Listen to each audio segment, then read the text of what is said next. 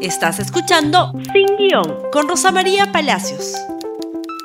Muy buenos días y bienvenidos nuevamente a Sin Guión. Y vamos a empezar el día hablando de nuestras tragedias, porque la vida nuevamente en riesgo, en riesgo de muerte en nuestras calles y ciudades. Y hay varias noticias del día de ayer que hay que poner sobre la mesa para hablar de seguridad, para hablar de prevención, para hablar de qué es lo que está pasando con el trabajo de la Policía Nacional. Ayer fueron asesinadas seis personas, una familia completa, así lo informó la República, una familia completa en el cruce de la avenida La Marina y Rebagüero, a luz del día, en una zona altamente transitada. Sicarios se bajan de un automóvil y en 25 segundos, ustedes lo pueden contar, en 25 segundos asesinan a una familia entera. No solamente el objeto del sicariato, que es probablemente el conductor del vehículo, sino también su esposa, los suegros, marido y mujer, y dos niños, hijos de la pareja, de 10 y 12 años.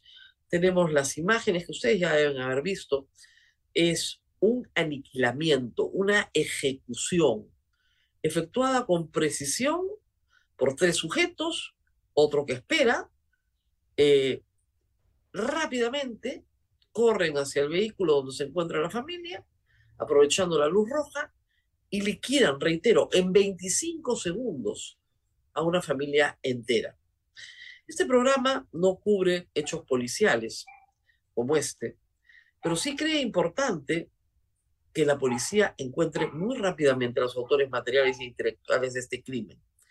El señor Doroteo, fallecido, alias Tata, puede haber tenido todo un prontuario, aparentemente no vinculado con el narcotráfico, por lo que se sabe hasta ahora, por lo primero que se sabe hasta ahora, sino más bien a delitos contra el patrimonio, por estafa.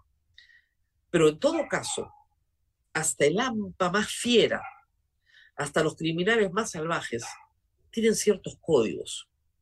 Lo que nunca se ha visto en las calles de Lima es el asesinato de niños. El AMPA mata, por supuesto. La policía mira para otro lado cuando se matan entre ellos y la sociedad también. Pero en este caso estamos hablando del aniquilamiento de una familia entera, de la esposa, de los padres, de los hijos de 10 y 12 años. Cuando una sociedad escala a estos niveles de violencia, cuando el AMPA rompe sus propios códigos de no matar niños, entonces estamos hablando de una profundización de la violencia que tiene que ser respondida por la sociedad y por la Policía Nacional, que tiene el monopolio de la investigación criminal en este momento, con toda fuerza y exhibir resultados muy rápido. Hace 20 años aproximadamente no había sicariato en el Perú. El sicariato llega al Perú de la mano del narcotráfico, llega de la mano de carteles colombianos, ¿no es cierto? Y de otras nacionalidades que irrumpen en este modo de criminalidad en nuestro país. Pero ese sicariato tiene reglas, incluso, como reitero, con el desprecio por la vida, dentro del mismo crimen. Como sabe cualquiera que ha trabajado en pastoral en cárceles, hasta los criminales más brutales no matan niños. Esta es una llamada de atención muy seria para la Policía Nacional. Lo otro que hay que destacar es lo que pasó ayer en Secocha. Y la geografía de Secocha nos da un buen ejemplo de lo que pasa todos los años en el Perú. Ahí tenemos el mapa de Google Maps, es fácil ubicarse, eh, ustedes salen de Chala, caminan, caminan, caminan hacia Camaná, paran en Ocoña, ahí está el río Ocoña, doblan, ¿no es cierto?, hacia el este, suben, suben, suben, y donde está el puntito rojo, arriba, está Secocha. Un pueblo pequeño, no muy grande, que estuvo alguna vez dedicado a la agricultura, pero que hoy está dedicado básicamente a la minería informal. Y tenemos fotografías de archivo de Secocha para que ustedes puedan entender qué fue lo que pasó. Esa es la quebrada.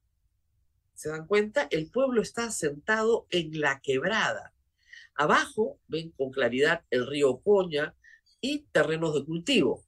Y el pueblo tomó la decisión de expandirse básicamente no sobre las laderas, sino sobre la quebrada, sobre la mismísima quebrada. Ahí lo tienen a distintas horas del día, de noche y de día, un pueblo pequeño, apacible, como cientos de pueblos en nuestro país, como cientos de pueblos en nuestro país.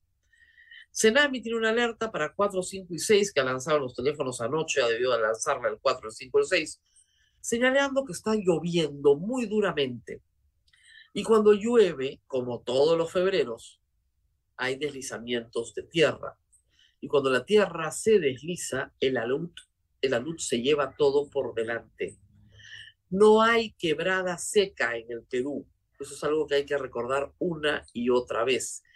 Si se asienta una población sobre una quebrada, la quebrada se va a activar algún día y tarde o temprano el luz se va a llevar todo a su paso.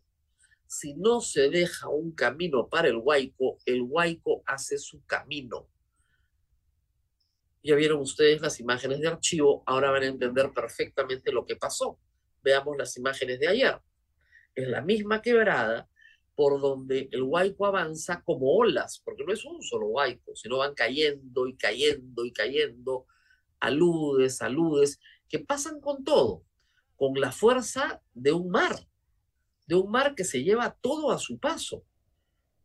Ahí tienen una toma que creo que es bien clara, donde ustedes ven una primera ola y después van a ver una segunda ola y otra tercera ola y van pasando y arrasando y arrasando y arrasando, hasta que simplemente el centro de la población, la que está asentada en la parte más profunda de la quebrada, queda completamente destruida. Lo que observamos ahí es un socorro que se logró hacer de una persona que salió con vida porque otras personas se acercaron a socorrerla, el Guaycoro se la llevaba, pero según informes de Indesi, hay por lo menos 40 personas entre muertas y desaparecidas, el rescate continúa. La población ha hecho lo que ustedes están viendo, trepar a los cerros, lo que se hace se gritaba ayer a todos, porque todos son mineros, compañeros mineros a resguardarse, a subir, a subir a los cerros. Reitero, estas tragedias nuestras de cada verano se pueden evitar. Esto es perfectamente evitable. Cada quebrada del Perú es una bomba de tiempo en verano y lo decimos todos los veranos. No basta con mandar ayuda después de la tragedia. Un servicio que cualquier municipalidad distrital puede hacer a sus vecinos es advertirles con brigadas de los colegios de ingenieros, de los colegios de geólogos que hay en todo el país, advertirles que tarde o temprano van a perderlo todo, incluido la vida, por asentarse en una quebrada. Es evidente que nadie quiere perder tierras de cultivo, pero las laderas de los cerros, en zonas más altas o más alejadas de las quebradas, son una mucho mejor opción. Y dejar un camino para el huaico es absolutamente obligatorio. Pueden pasar 50 años, pueden pasar 100 años, pero geológicamente lo que ha sucedido va a volver a ocurrir. Y esto nos lleva finalmente en nuestras tragedias al terremoto de Turquía, dos terremotos en realidad, uno de 7.8 y otro de 7.5, ha causado 3.800 muertos en Turquía y 1.500 muertos en Siria. Tenemos imágenes que ponemos ante ustedes no con el propósito de alarmar por el puro morbo de alarmar, sino porque nosotros, el Perú, la costa peruana, la sierra y la selva peruana, está dentro del círculo de fuego del Pacífico. Somos susceptibles de que esto nos pase. No sabemos el día ni la hora, pero lo que sí sabemos es que va a ocurrir, va a ocurrir de todas maneras lo que ustedes están viendo hoy en Turquía. ¿Por qué algunos edificios están en pie como si nada hubiera pasado y otros están absolutamente destruidos? Porque algunos se han construido con medidas antisísmicas y otros no. Y ese también es un problema de corrupción. La corrupción también mata, porque el terremoto no mata, matan las paredes que se caen sobre ti. Y si no has construido bien tu casa, si no has construido bien un edificio de departamentos, el edificio cae y mata a todos. Diez ciudades completamente destruidas en Turquía. Se está recibiendo ayuda del mundo entero. Pero de nuevo, como el Huayco ayer en Secocha, no es el único. No es el único. Viña que está pasando por una situación parecidas, Samanco también, no son los únicos, pero que sirva de lección entender la geografía local para entender la prevención, que sirva de lección lo que está pasando en Turquía para entender que se tiene que construir con normas antisísmicas y si no se hace, la prueba de fuego es el terremoto. Lima tiene un silencio sísmico de muchas décadas. Y siempre hay que recordarlo. Esto va a ocurrir, no les estoy dando ninguna noticia. Eso ya lo sabemos. Lo que no sabemos es el día y la hora. Ahora hacemos una pausa, pero regresamos con las noticias políticas, noticias que creo que son importantes y relevantes. Perdón, me estoy olvidando de algo. Este sí, Puno, hablando de nuestras tragedias. Nos habíamos olvidado de señalar ayer que el gobierno ha decidido militarizar Puno. Es decir, de acuerdo a la Constitución se puede entregar el control del orden interno a la Fuerza Armada. ¿Esta es una buena idea en Puno? ¿Esto va a reducir el número de muertes en Puno? ¿Esto va a calmar a la población en Puno? Yo creo que no. Yo creo que no. El personal militar está bien entrenado para matar al enemigo. Esa es su función, esa es su misión. No para tratar con población civil. Eso lo sabe perfectamente el primer ministro.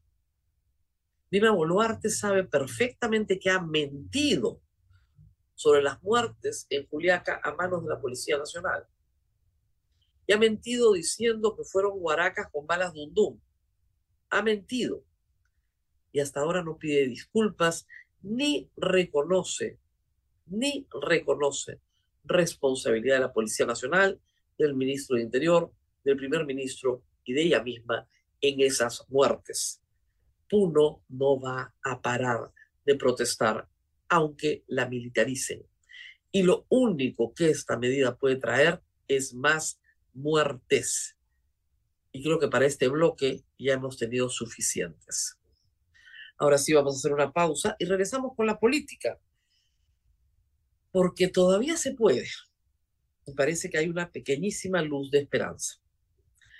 Empecemos este bloque con una buena noticia dentro de la protesta. Ayer se conoció que en Ica 27 personas fueron condenadas por tomar la vía, la Panamericana Sur. 27 personas ya tienen una condena judicial emitida por un juez. Han sido condenadas a tres años de pena y al pago de una reparación civil cada una de 50 mil soles. ¿Cómo? ¿Cómo así? ¿Cómo tan rápido? ¿Cómo se ha hecho esto? Bueno, la Policía Nacional detuvo en flagrancia, es decir, capturando la carretera a 27 personas las puso a disposición del fiscal y este inmediatamente a disposición del juez.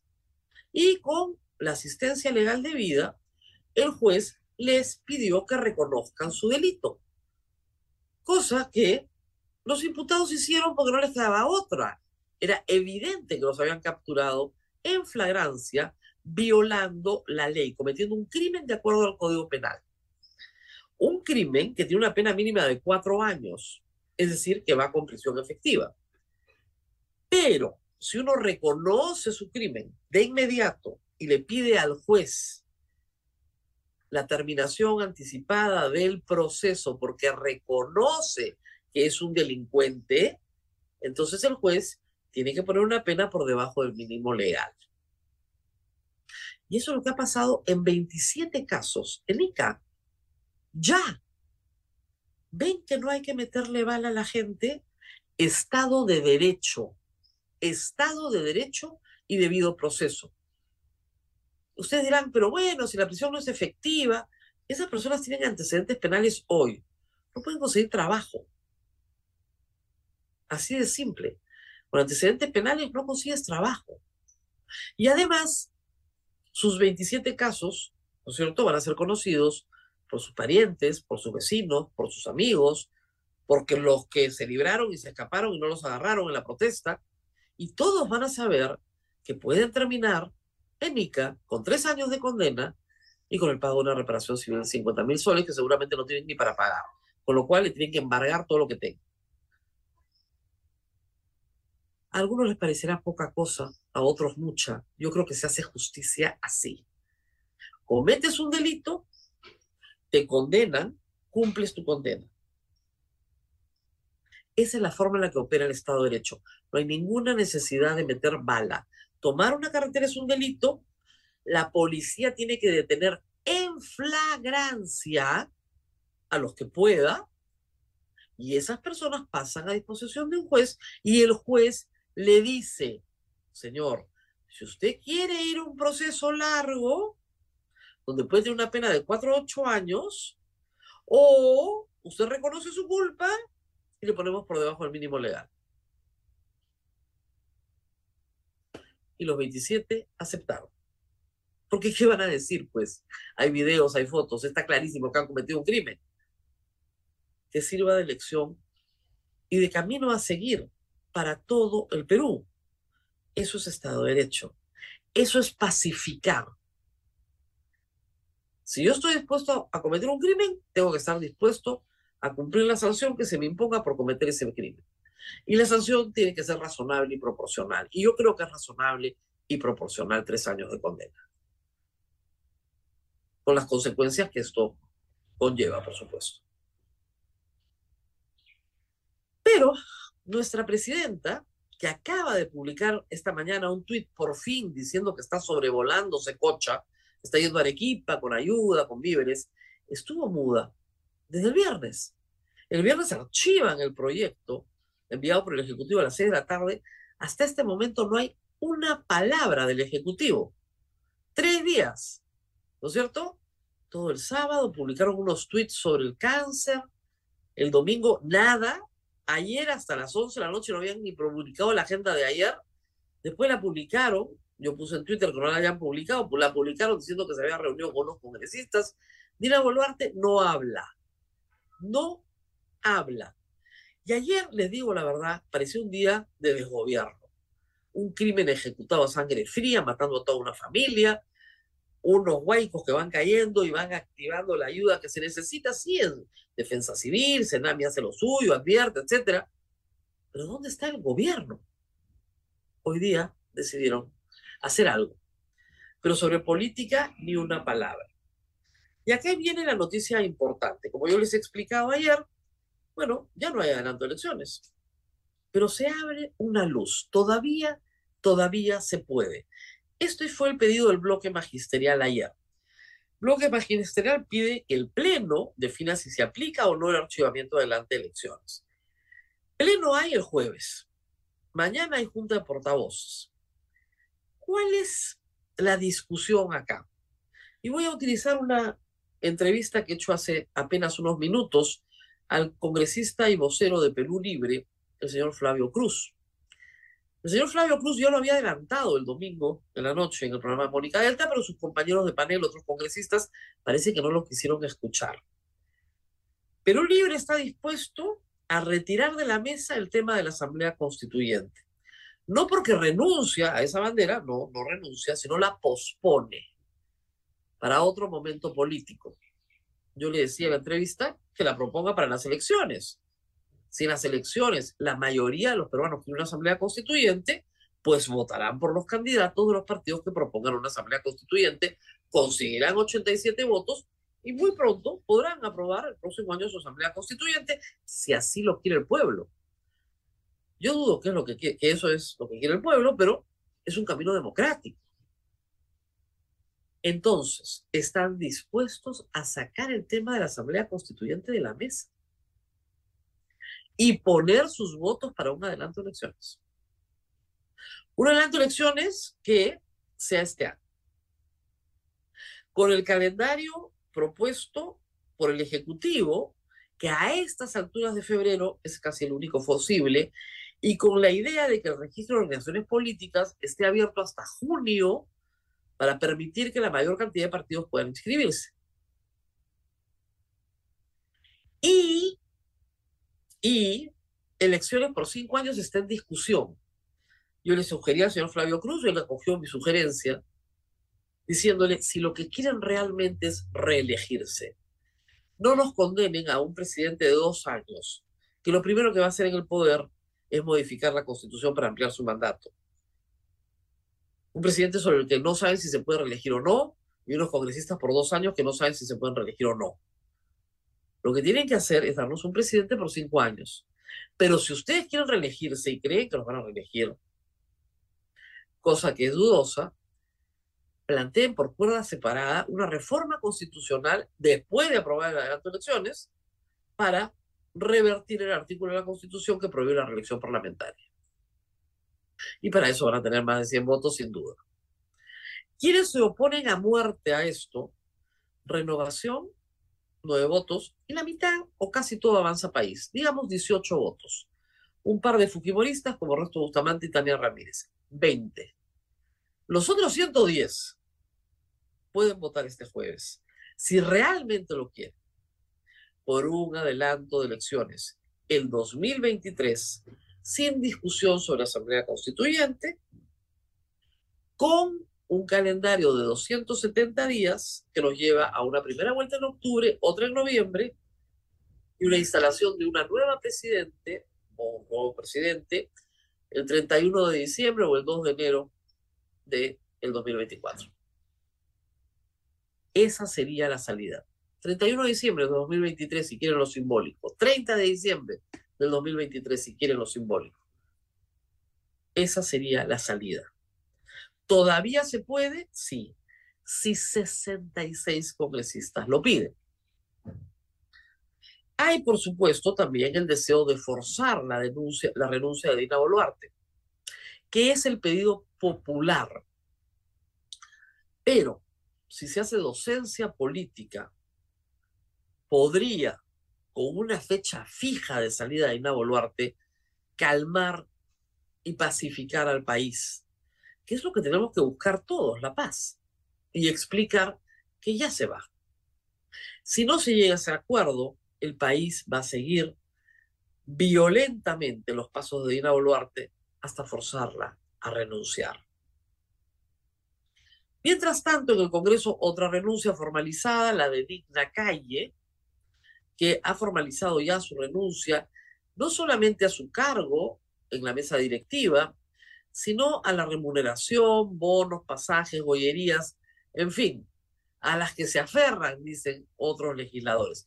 Es un gesto político, hay que decirlo, pero también que tiene consecuencias jurídicas, porque hay que elegir a su reemplazo.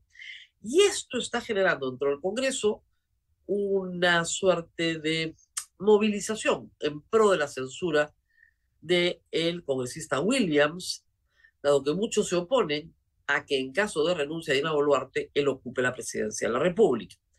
En todo caso, y esto también salió de una conversación de Flavio Cruz, lo que él me dijo es la pura verdad. Nosotros en esto no tenemos nada que decir.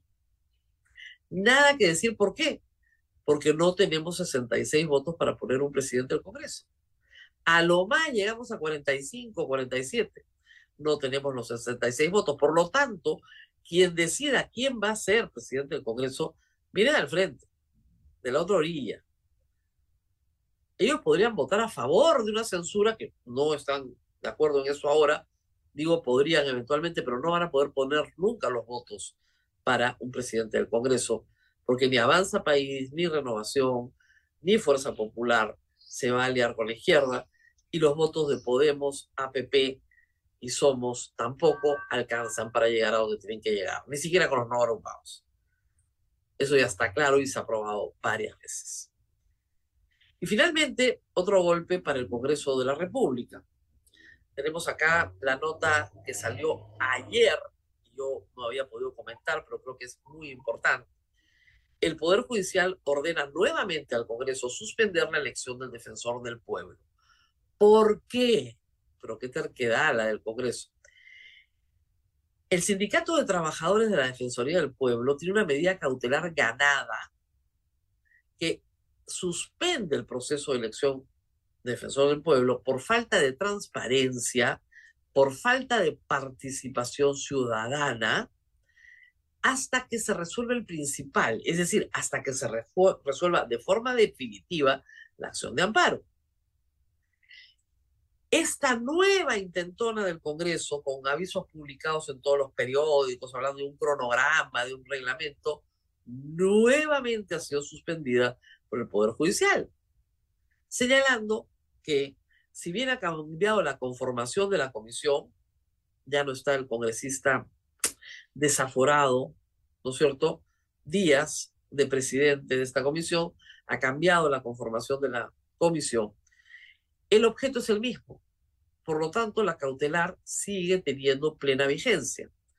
Por lo tanto, no se puede llevar a cabo un adelanto de elecciones hasta que la acción de amparo en la materia de fondo no sea resuelta y se verifiquen las observaciones hechas por el sindicato.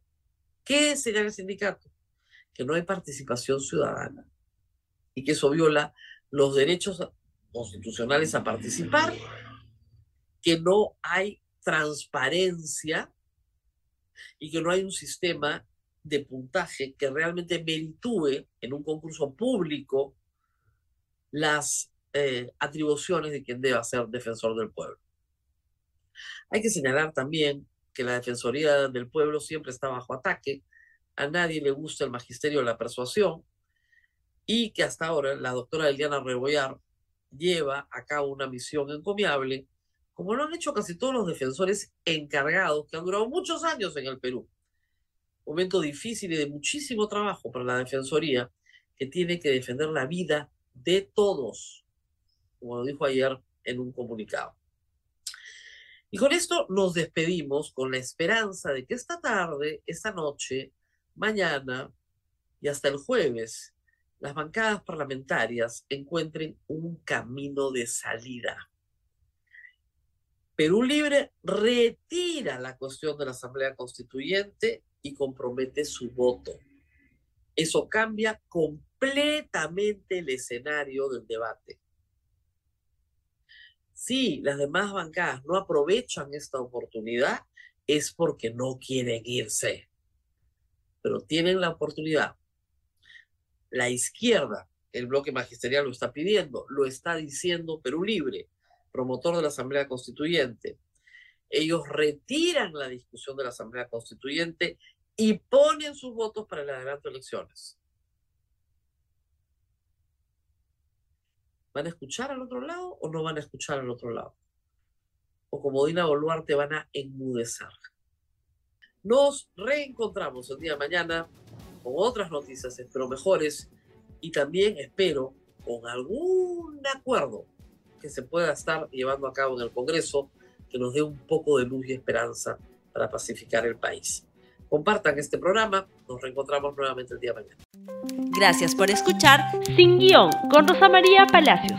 Suscríbete para que disfrutes más contenidos.